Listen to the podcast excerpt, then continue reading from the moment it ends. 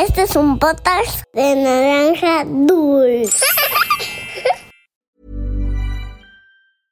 I'm Sandra, and I'm just the professional your small business was looking for. But you didn't hire me because you didn't use LinkedIn jobs. LinkedIn has professionals you can't find anywhere else, including those who aren't actively looking for a new job but might be open to the perfect role, like me.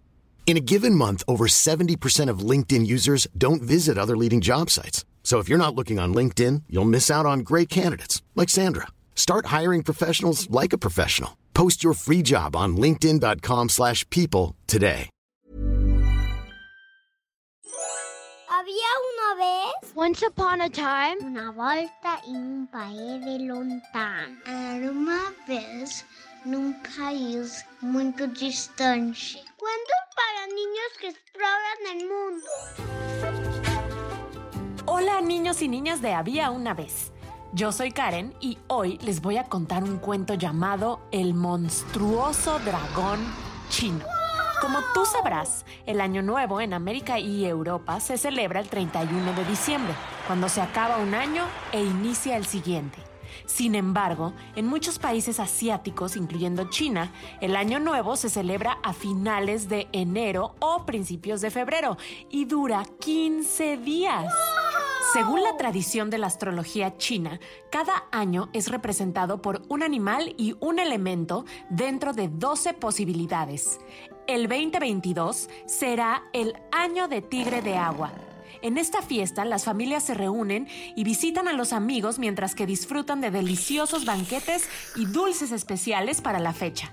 En el Año Nuevo, casas y edificios son decorados con el color de la buena suerte, el rojo. Y en las calles se organizan desfiles que empiezan con muñecos que representan al dragón chino, que, según la leyenda que les vamos a contar hoy, simboliza el triunfo de los hombres sobre el monstruo Nian.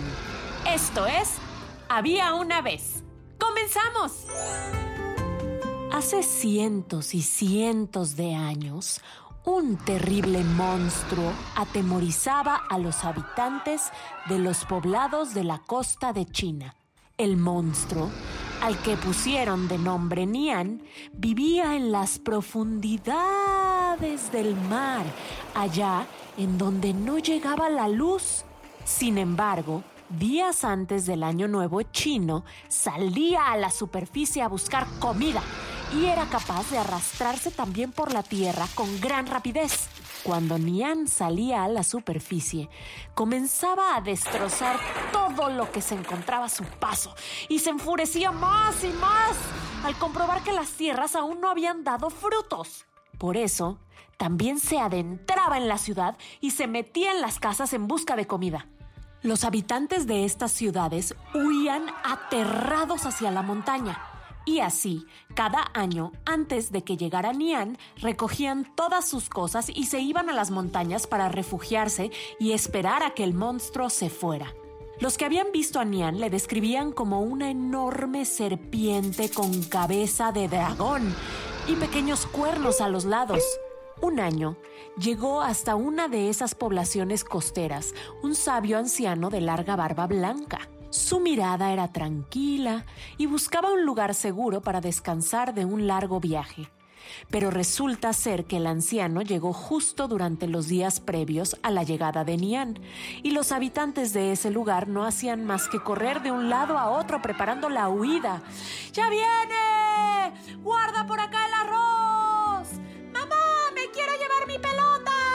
gritaban los habitantes del pueblo. ¿Pero qué sucede? ¿Qué les ocurre a todos que corren y gritan tan asustados? preguntaba extrañado el anciano, y ninguno parecía tener tiempo suficiente entre tanta carrera, ni siquiera para contestarle al viejo. Recogían con rapidez alimentos y ropa y se iban a toda velocidad de allí hacia las montañas. Hasta que una mujer, preocupada por qué sería del anciano si no huía con ellos, le contestó, Venga con nosotros. Vamos a las montañas, porque está a punto de llegar Nian.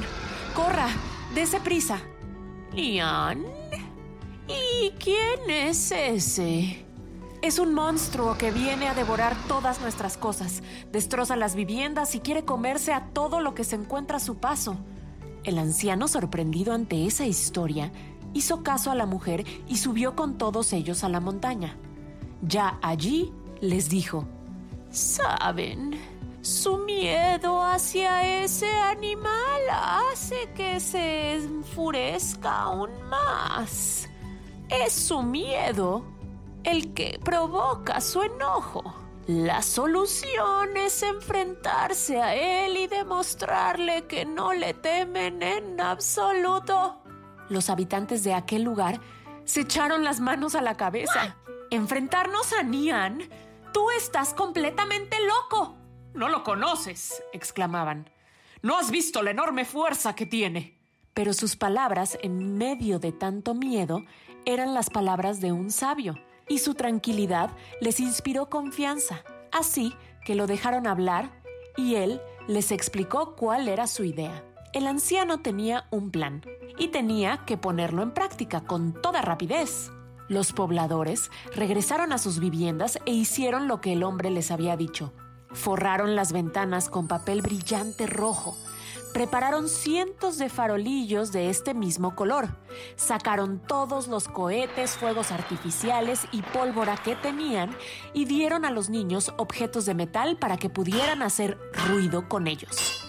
Otras personas esperaban en distintos puntos de la ciudad para encender a la señal unas enormes hogueras. Y por último, todos se encerraron en sus casas, escondidos, esperando el momento en el que llegara el monstruo para actuar. Nian llegó al pueblo como de costumbre, muerto de hambre y por lo tanto enfurecido. Comenzó a destrozar los campos que encontraba a su paso, pero al llegar a las viviendas ocurrió algo que no esperaba. A la señal del sabio anciano, todos salieron de las casas con antorchas y linternas rojas. Las personas que esperaban junto a las hogueras prendieron el fuego y encendieron todas las luces de las viviendas, haciendo que las ventanas forradas de rojo parecieran fuego. Por si eso fuera poco, para asustar al terrible Nian, los niños salieron haciendo un ruido con los objetos metálicos y haciendo estallar cientos de cohetes. El dragón, tras mirar de un lado al otro aterrorizado, corrió de vuelta por el camino a toda velocidad, entró en el mar y nunca más se le vio por allí. Desde entonces, celebran cada año nuevo recordando lo que sucedió aquel día con el monstruoso Nian. Sacan un dragón de cartón a la calle recordando a Nian y con lámparas, cohetes y ruido recuerdan aquella noche en que por fin pudieron vivir en paz. Y, colorín colorado, este cuento de había una vez ha terminado. ¿Quieres hacer un dragón chino? La clave está en que estos dragones los cargan varias personas por las calles. Una de ellas lleva la cabeza y las demás llevan lo que serían sus piernas e inclusive su cola. Crea tu propia máscara de Nian y envíanos la foto a arroba podcast-había una vez.